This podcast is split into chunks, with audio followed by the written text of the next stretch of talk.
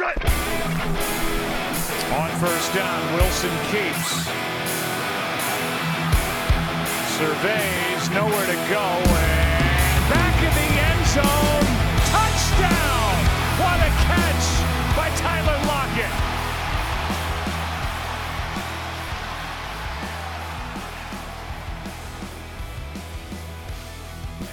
Olá pessoal, sejam bem-vindos ao 11º Razocast e um Razocast mais do que especial, apesar da derrota para os Rams na semana passada, porque dessa nesse Razocast a gente tem o, o primeiro convidado da história do podcast e um convidado de peso, ele que é um dos maiores especialistas em draft do Brasil e não é especialista aí desses que vê o ranking de jogadores lá do Walter Football e já se acha especialista em draft.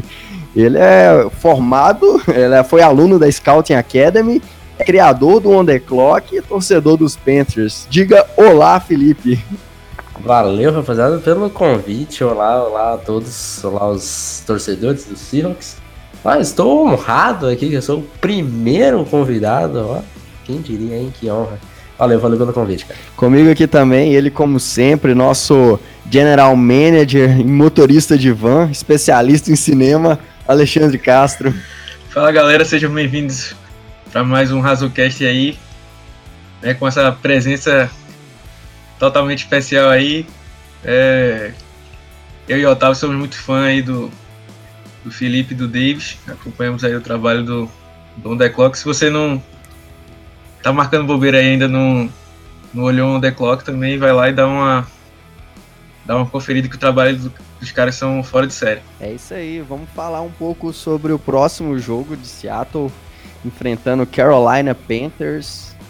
Um jogo que, apesar dos Panthers não terem feito aí um, uma boa temporada, o time tem uma defesa muito forte, principalmente o front seven.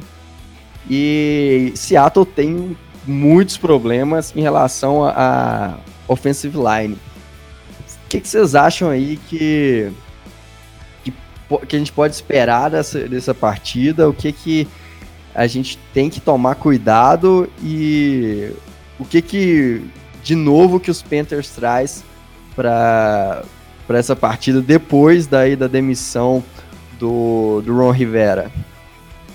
Bom, vou, vou começar aqui falando. É, de fato, a linha defensiva dos Panthers é, é uma das, das forças do time no quesito pass rush, né? Pass rush é, é um dos times com, com mais sexo na, na temporada. É, a gente tem alguns bons pass rushers, seja por dentro, seja por fora. Por dentro, o Jared McCoy tem jogado muito bem. Por fora, o novato Brian Burns. É, o Mario Edson já bastante veterano. O Bruce Irving também bastante veterano. Mas tem jogado bem nesse quesito. O problema dessa linha defensiva dos, dos Panthers é que ela é, é historicamente ruim, assim, contendo o jogo terrestre. E contra Seattle, é, eu, eu tô aqui falando de coração aberto, porque eu, sinceramente, não queria mais nenhuma vitória para os Panthers nessa temporada. É, eu sei que tem muita gente, ah, não, nunca torço pra, contra o meu time, porque não sei o quê. Mas, não, eu sei que isso vai ser melhor para o futuro do que vencer jogos que, que não significam nada, até porque os Panthers já estão é, desclassificados matematicamente de ir para os playoffs.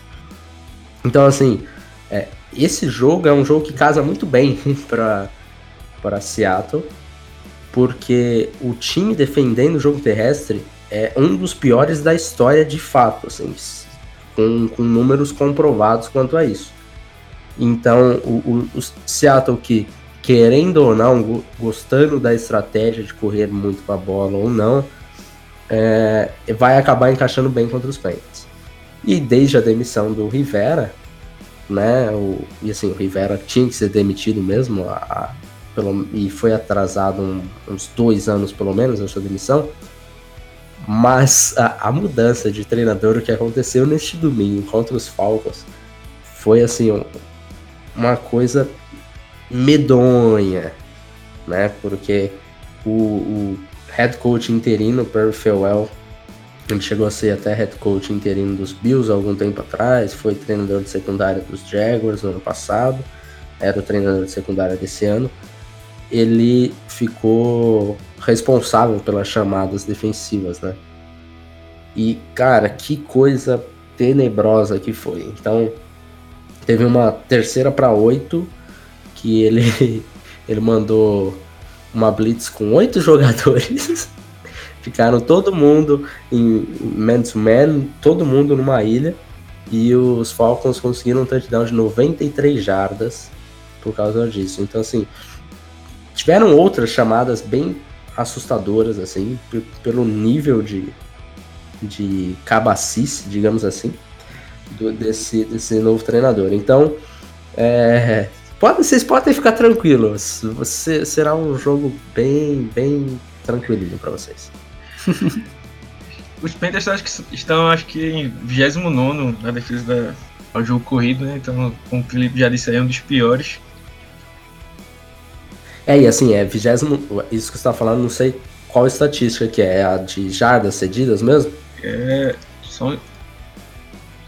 Porque se for assim, é, é, é um número para levar em conta, mas também tem que sempre tomar essa, esses números assim de ah, número de jardas cedidas, terrestres, ah, esses números assim, cruz, e tomar um pouquinho com um grão de sal, porque é, ela é pior do que 29, sabe? então é, é, esse o nível que, que a gente tá, tá que vocês enfrentarão nessa no próximo domingo. E esse, e esse outro tipo de chamada aí, eu colocar em marcação homem a homem, é um. Além do, do encaixe aí do jogo corrido contra uma defesa que no jogo corrido não é tão boa, é, o Russell Wilson é conhecido por é, bater marcações homem a homem, ah, principalmente no fundo, né? Então, assim. Cara, não, sem dúvidas. O DK Metcalf e o Tyler Lockett certamente é, terão bons números né, se, se isso é, se mantiver durante, durante a partida. E o que eu acho estranho é porque eu, eu é claro que o, o olhar do torcedor aí é, é, tem maior conhecimento e tal, mas eu não acho a secundária dos dos Panthers tão desastrosa assim. Não, não é. Tem, não... tem bons nomes aí, tem o Dante Jackson, o Eric Reed. É, assim, a, o nosso melhor, corner, nosso melhor jogador de secundária hoje é o James Bradbury, né? O cornerback veio de Sanford no draft de 2016. Ele já, já é, é bastante veterano, tá em ano de contrato e tal. E ele é pouco falado, né? É um cornerback que, que não tem trash talk nenhum, sempre joga quietinho tal, na dele. É, não tem muitas interceptações, só que ele sempre é, dá um, um, bom trabalho para os wide receivers. E jogando na NFC South com é, Julio Jones, com Michael Thomas, Mike Evans, Chris Godwin, Calvin Ridley, enfim. Já pegou todos esses caras aí e geralmente vai bem. Só que o, nesse caso, né, isso que eu tava comentando, cai mais na conta do treinador mesmo, sabe? Então, assim, você não pode culpar o cara por causa desse tipo de jogada. E o Dante Jackson é um cara que tem jogado bem abaixo do que se, se esperava para ele. O Eric Reed é, é, um jogador que eu, sinceramente, se fosse os Panthers, pensaria numa possível transição para linebacker, porque ele tem tido bastante problemas no, no jogo aéreo, né, na cobertura, e no jogo terrestre, quando ele está mais próximo do box, é, apesar de ter alguns problemas de tackles errados, ele, ele vai melhor.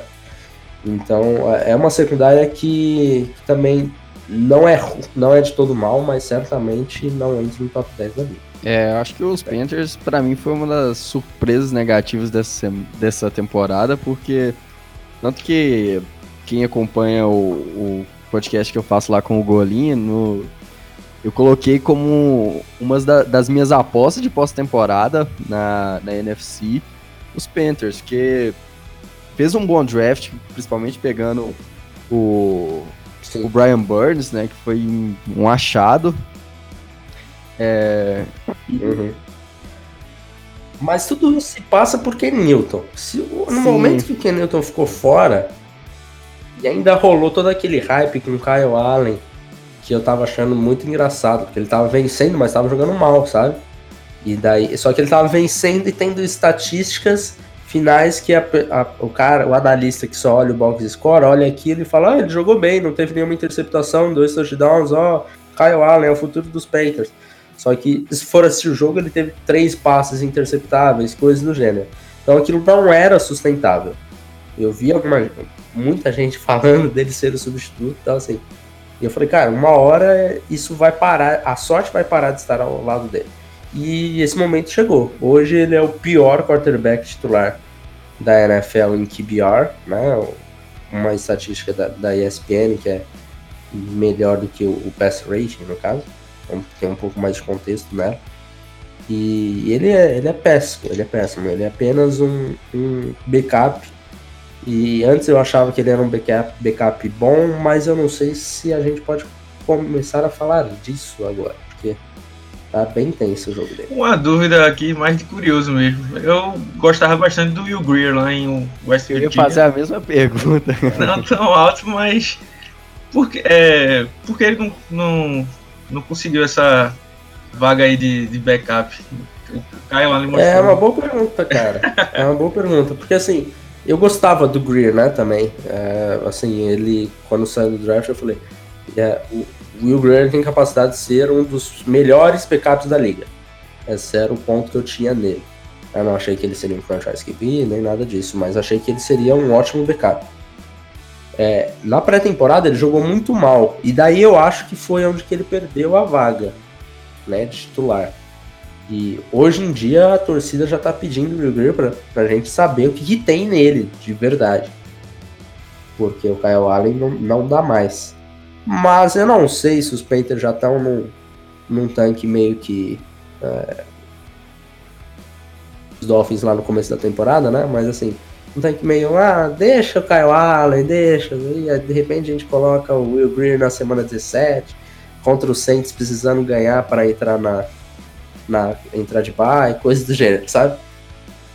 Eu sinceramente não, duvido que o Will Greer seja pior do que, o, do que o Kyle Allen nesse momento. É, o ataque dos, dos Panthers, ele costuma. Ele é bem dinâmico, assim, conseguindo. Em alguns momentos da temporada com o Kyle Allen, é. É, encontrar bem o jogo aéreo a, com, com o DJ Moore, o, o Christian McCaffrey também conseguindo correr e receber passe muito bem. É, vocês acham que, que isso pode influenciar o. Porque a defesa de Seattle tem sofrido muito, principalmente com perda de tackles, e nesse jogo a secundária falhou muito também. É, isso aí pode, pode causar uma, uma zebra, e acho que Seattle é favorito, então uma zebra e, e atrapalhar o, mais a vida de Seattle, ainda mais depois desse jogo contra os Rams? Bom, acho que um dos grandes motivos para o time dos Panthers ter. Até quem escuta mais do comecinho o, podcast, a gente sempre colocava o, os Panthers como um dos, dos nossos adversários na, na luta pelo wild card. Porque uhum.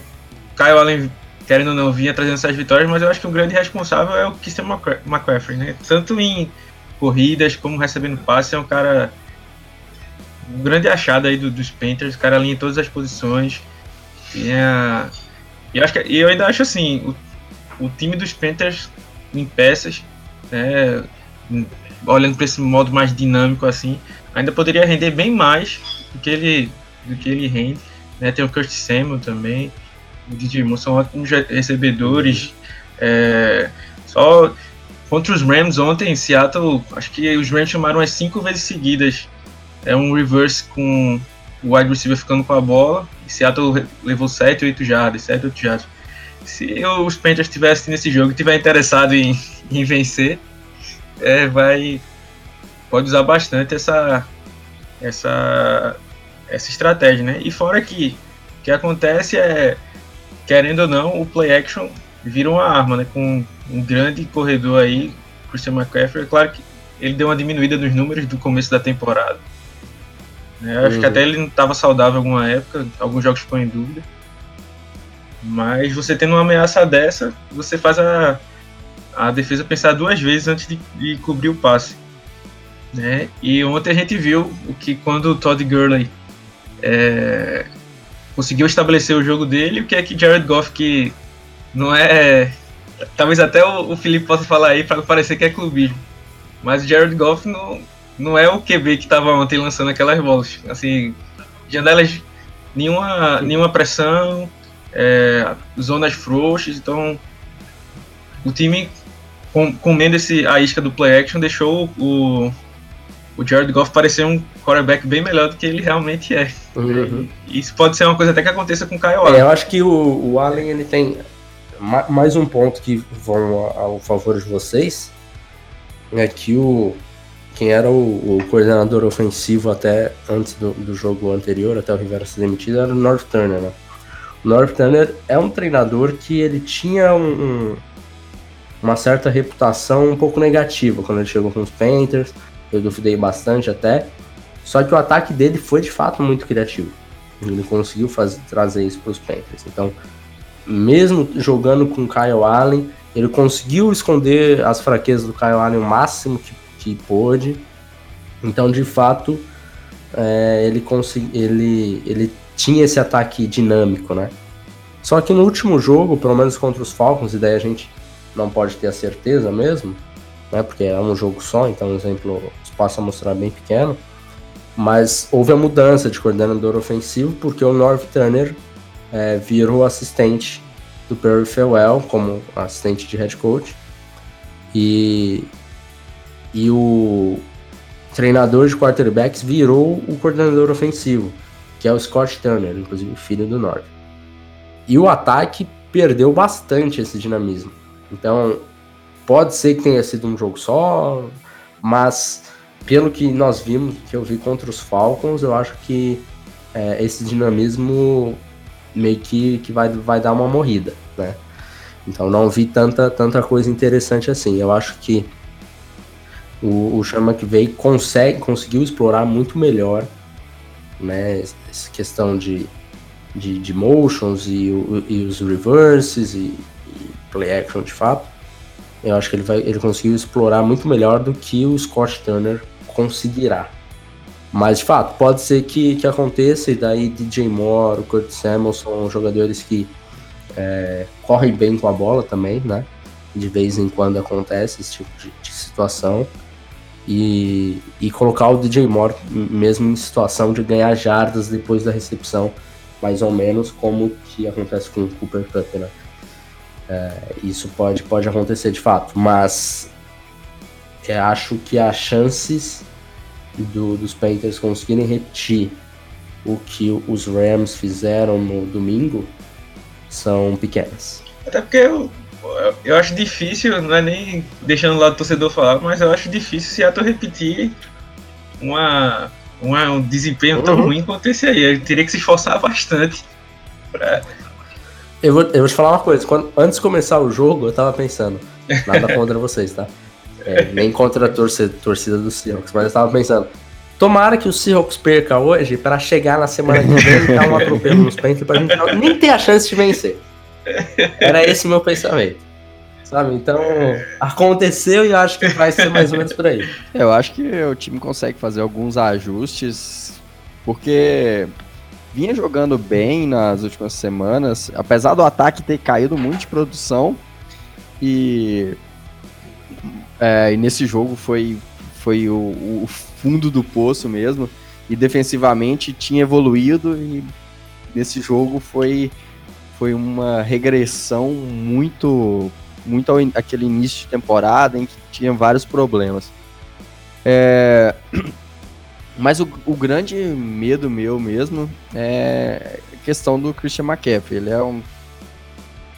Seria cogitado como MVP caso os Panthers estivessem melhor. Tipo assim, ainda é, mas a, a narrativa uhum. sobre, o, sobre o Lamar é muito mais forte. Eu acho que agora. Assim, é, é, agora ele não fica nem no top 3. Sim, e, e, além de. Mas ainda assim era o, é o único cara não quarterback que estava sendo cogitado, Sim, né? É, de fato. Mas, mas, mas eu, sobre o McCaffrey, eu acho que ele, ele vai depender muito da, das chamadas ofensivas.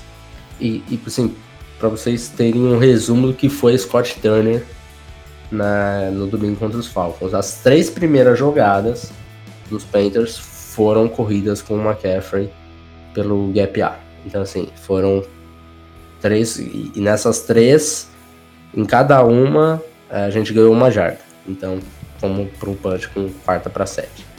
E, e demorou para ele se tocar que isso não ia, faz, não ia ganhar o jogo para os Panthers, sabe?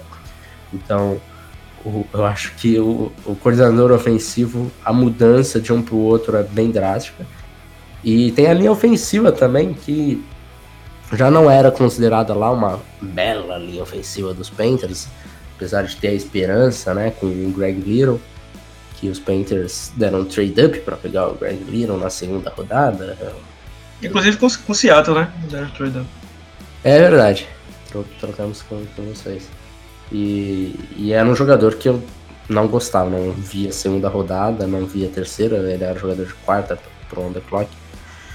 E, e ele, os poucos jogos que jogou, porque ele vive machucado, não jogou bem.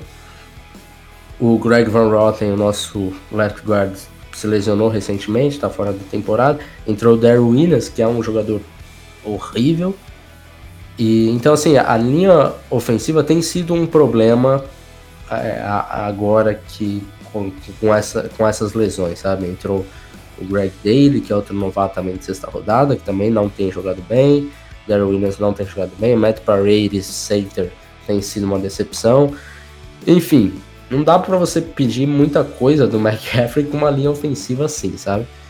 Então pode ser que se ele ficar é, no um contra um, ele consiga fazer uma jogada, mas para isso ele precisa ficar no um contra um para começar tudo, né? Então, não sei se ele terá tantas oportunidades assim. Apesar de não ter ido tão bem no, no último jogo, é, a linha defensiva de Seattle, em nomes, né, são jogadores muito, muito bons contra o jogo corrido, né? O Jadivion Clowney é um grande Ed Rusher, é um dos melhores Sim. para o jogo corrido. O Rasheen Green vem nos últimos jogos numa ascendente aí. Né? Teve um um ano de novato bem bem mais ou menos aí lutando para ficar saudável, mas tem sido parte importante disso. O Puna Ford pelo meio da linha e o Wall Woods tem sido uma, uma grande dupla. Né? Então, assim, é, ontem a gente não viu nada disso, né? E, e, eu, e eu nem acho a, a linha ofensiva dos, dos Rams tão, tão boa assim, né? Tem o Whitworth, o left tackle, que é o realmente um grande nome, mas se você procurar direito, eles perderam o right guard para os Titans, né, não, ainda não tinham.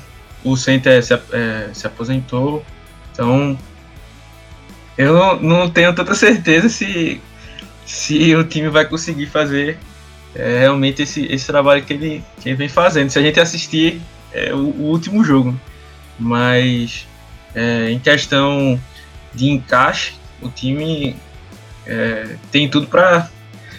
Já que o Felipe tá falando aí da, da linha ofensiva né, do, dos Panthers, tentar se aproveitar e, e, se restabelecer, porque é como a gente é mais acostumado com futebol, né? Igual o, o, o atacante, quando o cara tá sem fazer gol muito tempo, tem jogadas que o cara normalmente faria, mas a falta de confiança bate. É a mesma coisa, acho que funciona para o jogador. O jogador teve uma partida tão ruim assim, o cara já fica. pensa duas vezes, tem medo de, de fazer alguma coisa. Quando você se estabelece, está naquela boa fase, né, é, as coisas começam a, a, funcionar, você fica mais confiante e tal. Então, torcer aí para que essa linha defensiva que é. Como é aquele clichê, né? Mas a linha defensiva ajuda a secundária, a secundária ajuda a, a linha defensiva. Né? Então torcer aí para que. Eu acho que passa muito pelo, pelo McCaffrey, né? Se ele. Se Seattle conseguir parar, parar, né? E, e o McCaffrey teve um bom jogo, né? Na última vez que Seattle enfrentou os Panthers, lá em Carolina mesmo. Foi difícil parar. E ainda contava com Ken Newton naquela época. Então era ou o McCaffrey correndo, ou o Kenilton ficando com a bola, ou, ou o Kenilton é, fazendo play action, jogando a bola pro McCaffrey. Então, um pouco desse. É, Panthers e Seahawks com Kenilton e Russell Wilson tiveram grandes jogos, né, cara? Chegou até uma época aí que todo ano a gente se enfrentava, porque é, os dois times eram campeões da, das divisões e tal. É, mas realmente a, a, diferença agora sem, sem Ken Newton é, é, bem grande. Só uma pergunta, você acha que Ken Newton fica para a próxima temporada, para a próxima temporada em Carolina? Eu acho que depende muito do que os outros times valorizam quem se e os outros times valorizam tanto Ken Newton. É, hoje, se, se eu tivesse que apostar, o meu coração diz que ele fica, mas a razão diz que não.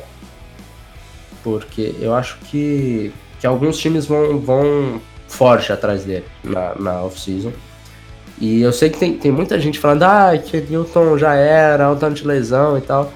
Mas se a gente parar para analisar as lesões, é, as lesões que ele, a lesão que ele teve nessa temporada não é uma lesão recorrente, crônica. O ombro não pareceu ser um problema nessa temporada. É, o, o, grande ponto da, da, imprecisão dele foi a lesão no pé.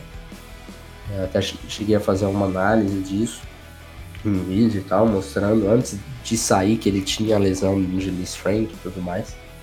É, o, o, braço me pareceu saudável, sabe? O ombro. Então, é, cabe aos Panthers tomarem isso como o novo head coach, né? Chegar e falar, não, eu quero o Cameron, provavelmente ele deve ficar. Mas se algum time chegar pagando caro, é, é provável que, que consiga, consiga trocar por ele. Qual o preço justo você acha para uma troca por ele? É claro que a gente sabe que às vezes, às vezes o time paga demais ou consegue aquele estilo, mas o preço uhum. você acharia justo para pelo Kenilton se ele fosse trocado? Ó, eu eu gostaria de lembrar que Sam Bradford foi trocado por uma escolha de primeira rodada quando Terry Bridgewater se machucou. Então eu não aceito nada menos do que isso, sabe? É, eu acho que, que o Ken Newton ele vale, ele estando saudável, eu acho que ele tem a condição para estar saudável e jogar aí mais uns 5, é, 6 anos, uns 5 anos em alto nível é, para mim ele vale pelo menos duas escolhas de primeiro, dependendo de onde você está escolhendo. No momento como ele se encontra agora, eu acho que uma escolha de primeira e uma de segunda é, seria, seriam suficientes para fazer o negócio. Eu vi o Ryan Rapoport falando os valores muito menores, eu assim, esquece se tem alguém achando que os Panthers vão trocar o Ken Newton por uma escolha de terceira rodada, sabe? Que é o que o Rappaport é, chegou a comentar. Esquece, não tem a mínima possibilidade disso acontecer. Então os Panthers só vão trocar de fato se, houver uma boa proposta.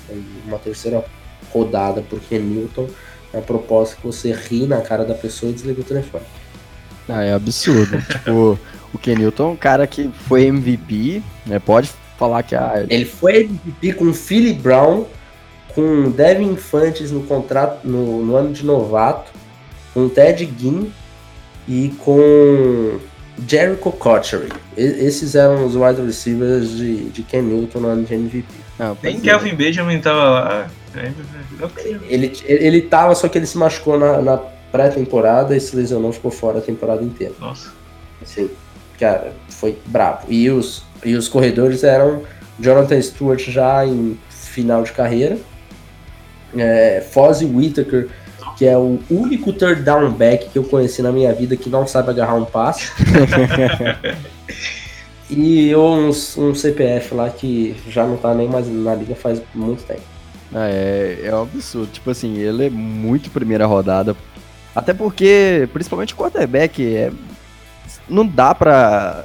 Quarterback, mesmo no draft, você ter na escolha número um, é aposta. Não exato, exato. Então, assim, é, eu sinceramente, sendo os Panthers, eu só trocaria o Cam por uma proposta realmente que não dá para recusar. E se eu tivesse a, vis a, a visão e a possibilidade que eu poderia selecionar, por exemplo, o Tua nesse draft.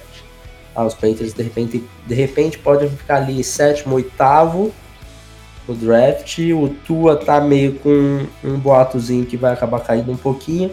Pô, Tua caindo no colo, nem se a gente desse um trade upzinho, pega ele, beleza. Acho que aí é uma boa decisão para a franquia.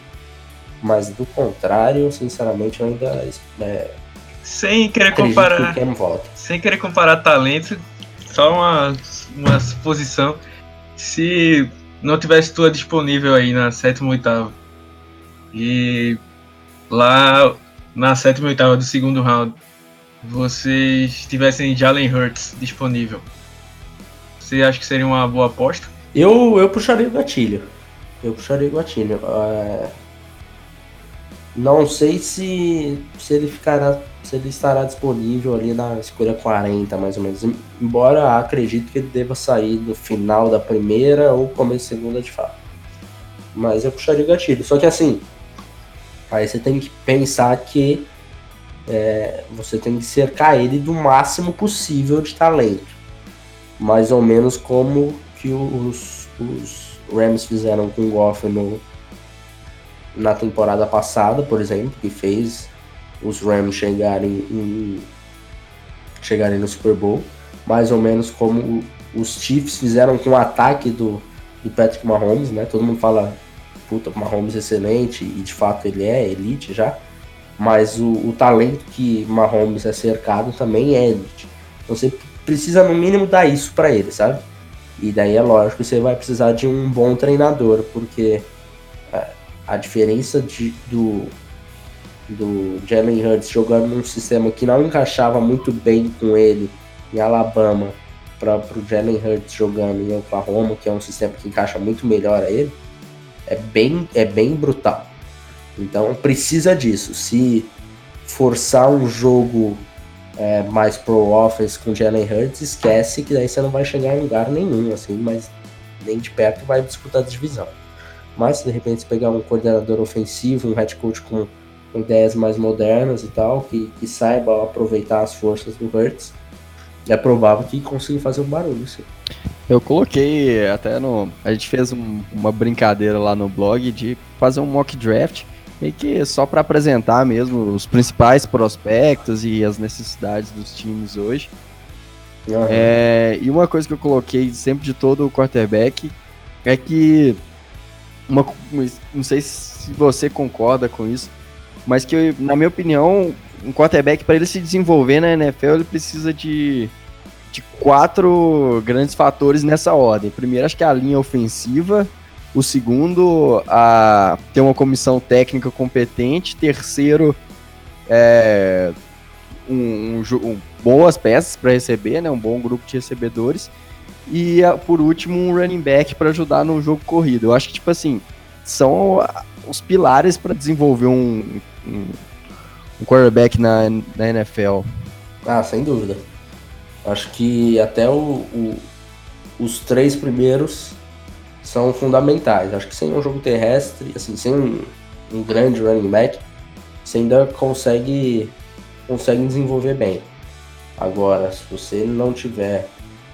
É, e, e, o primeiro que eu acho é uma, um, um coaching staff de fato competente, é, a chance desse cara que tinha, tinha um potencial grande virar um bust é bem grande. Daí passa tudo aquilo de.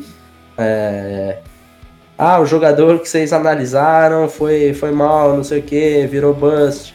É, só que assim, tem muito ambiente ao redor dele, sabe? Não dá pra querer falar que um jogador entrando, por exemplo, colocando o DK Metcalf no Seahawks que para mim era o melhor cenário possível para ele. Se colocar ele, é, por exemplo, nos Bengals, ia dar o mesmo resultado. Não vai.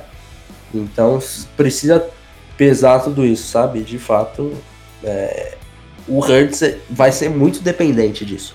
Alguns caras conseguem se sobressair por causa do talento excessivo deles. Como foi, por exemplo, o Cam com uma linha ofensiva tenebrosa durante toda a carreira dele, com um coaching staff que eu, que eu acho também tenebroso. E com, e, por exemplo, o Andrew Luck também, outro que teve uma linha ofensiva horrível durante muita boa parte da carreira. E o coaching staff também é horrível. E mesmo assim, esses caras conseguiam se sobressair, porque eles eram muito bons. Então, a não ser que você seja esse tipo de talento, é, a chance de dar errado é bem grande. E eu acho assim, uma coisa que eu vejo muita gente falando, ah, que tipo, é, eu já vi gente até no grupo nosso lá do WhatsApp falando, ah, pô, o, o criticando o Kurt, ah, o Kurt levanta muita bola do, Josh Rosen e tal, mas ele é muito ruim. Mas, tipo assim, ele era um excelente prospecto é. e teve as piores condições possíveis de, de se desenvolver. Acho que ele caiu no pior é, lugar. Ele caiu no pior lugar naquela, assim, naquele ano. É, ele teve muito azar em todos os aspectos. Só que hoje a gente não pode querer também falar que. É, ah, não, por causa disso, ainda tem esperanças com o Josh Rosen. Nesse momento, eu já aceitei que errei na avaliação dele e segue o jogo, sabe? Se você ficar insistindo nisso, as pessoas começam a ficar falando, cara, você tá insistindo nisso, todo mundo tá vendo que é o contrário, você continua batendo nessa tecla. Sim, hora você vai errar, não, não, tem, não, não tem o que fazer. Errou, segue o jogo, admite o erro e, e segue o baile. É, e acho que isso tem muita gente ainda que não, não se tocou, né? Que precisa que tá todo mundo, principalmente a gente do On The Clock, tá todo mundo de olho no que a gente fala sobre o, os nossos erros e os nossos acertos. Quando a gente só fica é, falando, ah, nós acertamos o Ken Metcalf, acertamos o não sei o que, e, e, nunca fala do Josh Rosen, ou quando vai falar dele, ah, ele caiu num ambiente ruim, é por isso que ele foi. Lógico que isso leva bastante consideração. Só que nesse ponto, o Josh Rosen, é, a gente já pode falar que é um bust e erro de avaliação nossa. Só para comentar um pouco sobre o último draft de Seattle, é, hoje, baseado nessa primeira temporada aí, o que, que, você acha, Felipe, que foi que foram as piores escolhas e as melhores é, em relação ao último draft de Seattle? Aqui é, a, aqui é a hora que eu vou levantar a minha bola, né? Já, já, já, já fiz minha, minha culpa aqui pro Josh Rose. Mas é, o DK Metcalf era um prospecto que a gente tinha como o wide número um da nossa board. Prospecto de primeira rodada. E até hoje não entra na minha cabeça que é, Andy Isabella, Paris Campbell, JJ Ortega Whiteside tenham saído na frente de, de, de, de, de Kayles Metcalf. Então, assim, é, esse é, é um, um o nosso grande acerto desse, desse draft do, do Seahawks, né? Que os, os Seahawks pegaram no, no final da segunda rodada, a gente tinha ele como, como meio de primeira rodada. E o LJ Collier também acho que é um acerto nosso, só que aí para vocês ficarem um pouco tristes, né? Porque o Collier, nesse momento, ele tem ficado inativo em boa parte das partidas, até chegou a jogar ontem, né? Teve talvez o seu melhor jogo como profissional, e nem foi um jogo tão maravilhoso assim, é, que a gente não tinha ele como, como primeira, nem como dia 2, na verdade, tinha ele como dia 3.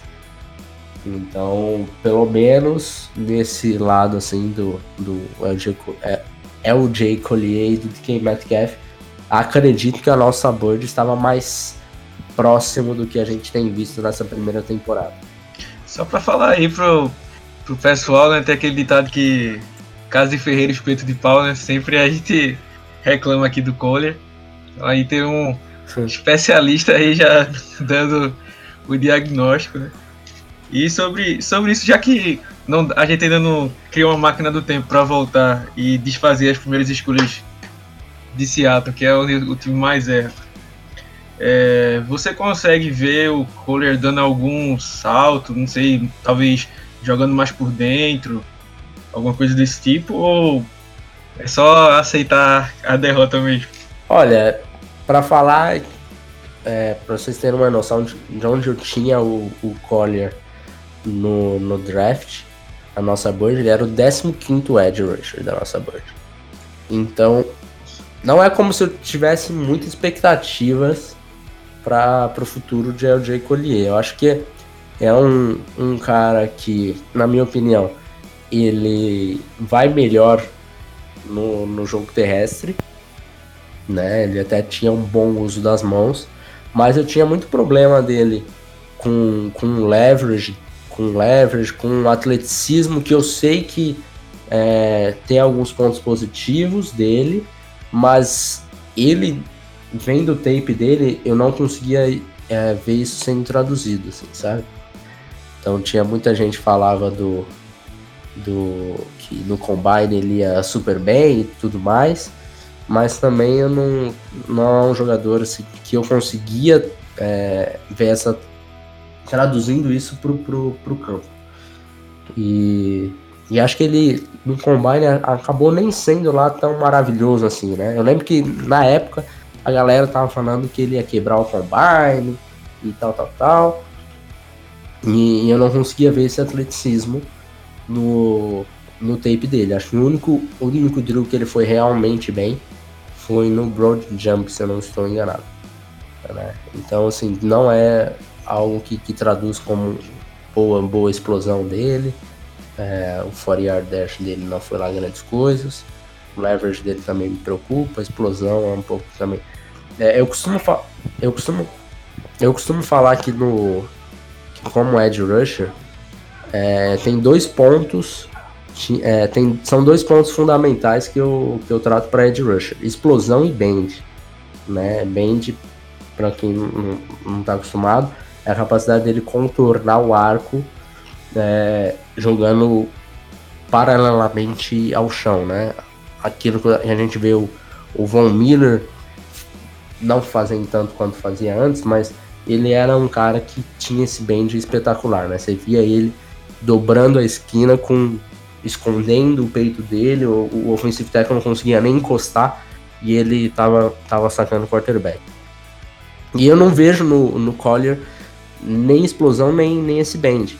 Então, me preocupa, sabe? Eu acho que ele, de repente, jogando um pouco mais por dentro, pode ser que melhore, mas não acho que, que ele se pagará com uma escolha alta do draft, sabe? É, a, a, gente sabe que pro destaque positivo, né, o DK é, leva os méritos, pro negativo o Collier, mas dos outros nomes é, da, da classe de Seattle, você que a maioria dos jogadores estão basicamente no, nos times especiais.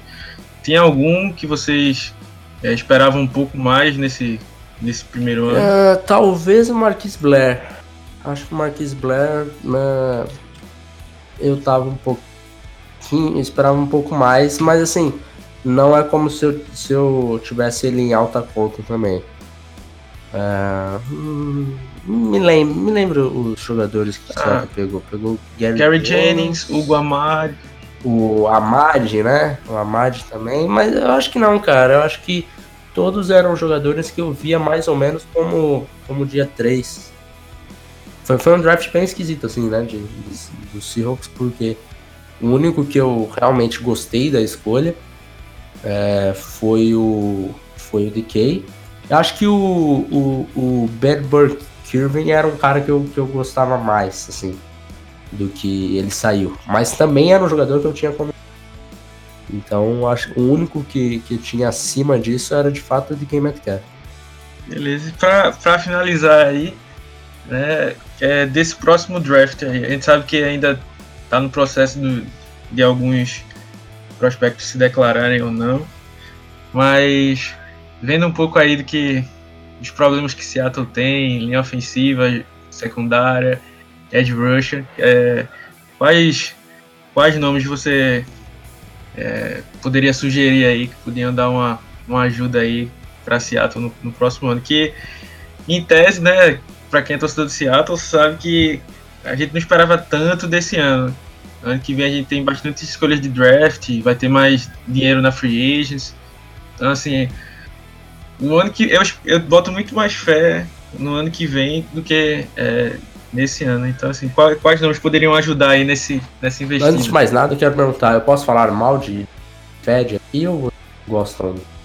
Pode falar mal de quem? Do Germaine Fed. Ah, fica à vontade. Posso? É, porque nessa, nessa intertemporada eu achei engraçado que teve uma horta de torcedores do Seahawks que vieram me criticar, porque eu falei que ele era um right tackle ruim. É, daí eu não entendi nada, porque eu falei, cara, como assim? Vocês estão realmente defendendo. Eu, eu, acho que eles eram torcedores de 49ers disfarçados. não, não sei, eu não entendi. daí eu falei, ele falou, não, ele é um right tackle top 20, né, NFL? Eu falei, Nossa. vamos lá, vamos lá, vamos com calma que só tem 20, 32 times. Então, assim, ser um jogador top 20 em uma posição específica não é lá um grande elogio, mas beleza. É, e daí eu separei uma lista, né, de, de todos os right tackles titulares Jesus. da liga e pedi pro, pro rapaz torcedor me indicar quais desses jogadores ele era melhor, porque na minha lista ele era ficava, sei lá, entre o sétimo pior, coisa do gênero. Mas enfim, só para saber mesmo de fato se, se eu poderia falar de, de right tackles aqui. Fica à vontade. É, eu acho que o que o right tackle de Alabama né? O Jedrick Wills é, é um dos principais nomes que vocês devem ficar de olho. É um cara que eu tenho gostado bastante, mais até do que do Alex Leatherwood, que é o left tackle. Eu não sei como que será ele o processo dele pro draft, porque eu imagino que a partir de agora ele começa a ganhar bastante draft stock, daí fique, fique fora do alcance de vocês na primeira rodada. Eu vejo muito pessoal colocando ele lá entre um top 15, eu acho. É, então. Muitas pessoas em, mock draft colocando ele em é, top 15, tá? Então eu acho que daí ficaria um pouco fora mesmo. É... O Tristan Wirfs é um cara que eu acho que não deve não deve se declarar para o draft, segundo algumas fontes ele é, voltará para o ano do senior em Iowa. Então realmente já fica fora também. Uh, o Wills era um cara que eu esperava que ele que não tivesse já tanto hype nesse momento, sabe? Eu costumo não, não ver muito mock draft para não não ficar não ficar com isso na cabeça e quando for fazer análise, né, colocar o cara só porque eu vi ele lá, na, lá no topo. É, outro, aí já pensando um, um pouco mais para dia 2 de offensive tackle, eu acho que o Lucas Niang e o Prince Tago Anogo né? Lucas Niang de TCU e o Tagovailoa de Auburn. São dois jogadores bem interessantes para ficar de olho. É, e outro jogador que eu acho que vocês precisam ficar de olho, que daí eu acho que está no range de vocês, de fato, é o Curtis Weaver, edge rusher de Boise State. Aí sim um jogador que naqueles dois pontos que eu falo, né, de um edge rusher precisa ter explosão, precisa ter bend, eu acho que ele tem os dois muito bem. O band dele, principalmente. Eu acho que é um dos melhores bands dessa classe. Tá só ficando atrás, obviamente, do Chase Young. É, e, e, eu não tenho visto tanto hype no Weaver quanto eu gosto. Né? Para mim, ele é um jogador que vai fazer é, bastante frente ao AJ Penessa, por exemplo. Né? Que é um edge rusher que hoje é visto como o edge rusher 2, meio que unanimidade. E, e, eu não vejo essa unanimidade toda, sabe? Eu acho que o Weaver tem potencial até de ser melhor do que o AJ Peneza. Então, ele saindo lá entre o 20 e alguma coisa, eu acho que tá bem no range de vocês. Bacana, vocês já, já chegaram a assistir alguma coisa do Josh Jones, o left tackle de Houston? Ainda não, ainda não. Eu preciso, eu, na verdade, tô, eu, eu só sei o básico dele, mas parar para ver o tape até porque Houston é uma universidade que a gente não tem tape, né? Authentic aí precisaria ver realmente broadcast. E aí é uma situação que a gente prefere deixar mais lá pro final mesmo, né? Que aí já não tem jeito e ver, de repente esperar para ver se não aparece o Authentic pra gente. Mas nesse, nesse momento ainda não, não vi ele com a lupa não. Então, pessoal, chegamos ao fim desse podcast. É o podcast onde a gente fez a prévia da semana da semana 15 da NFL. E trouxemos aí o, o Felipe, que desde já agradecer demais a participação. E se você não conhece o The Clock, já vai lá agora, porque os caras manjam demais. Eu e o, e o Alexandre, nós somos somos assinantes lá, porque a gente realmente tem eles como referência em draft. E para vocês terem uma noção, é, só comentando aqui, é, fala aí, Felipe, o, qual posição que o Puna Ford deveria ter saído? só pra galera ter uma noção. É, o Puna Ford era um prospecto que a gente tinha como terceira rodada. É, era, foi uma das, da, das escolhas que a gente realmente ficou sem entender por um bom tempo, né? Como que esse cara tinha sido undrafted. E, e a gente, no processo do, do draft, é, a gente era fã de carteirinha, assim, do Puna, né? E a gente chegou a fazer campanha para ele pro Senior Bowl e tudo mais, e acabou nem indo pro Senior Bowl. É, mas era um cara que a gente tinha em bastante, bastante alta conta. E a, a, gente tem dado, tem dado bastante sorte com, com as análises dos jogadores escolhidos pelo, pelo Seahawks, pra falar a verdade. A maioria a gente acertou, assim. É, nesse draft eu acho que a gente foi bem. No draft passado acho que também a gente conseguiu acertar a maioria das análises. É um. Você é torcedor do Seahawks, o nosso nosso histórico é bom. Então, vai lá, visita o On The Clock. Compra o guia que vai lançar ainda em março, né? Guia do draft de 2020. A gente deve lançar no final de março. É, visita o On The Clock, ontheclock.com.br. Siga a gente no Twitter também, On The Clock BR. Se quiser me seguir lá no Twitter também, arroba Vieira. E, e é isso, valeu pelo convite, rapaziada. É isso, aí, é isso aí, pessoal. Muito obrigado aí por terem escutado. Mais uma vez, agradecer ao Felipe aí por ter aceitado o nosso convite, né?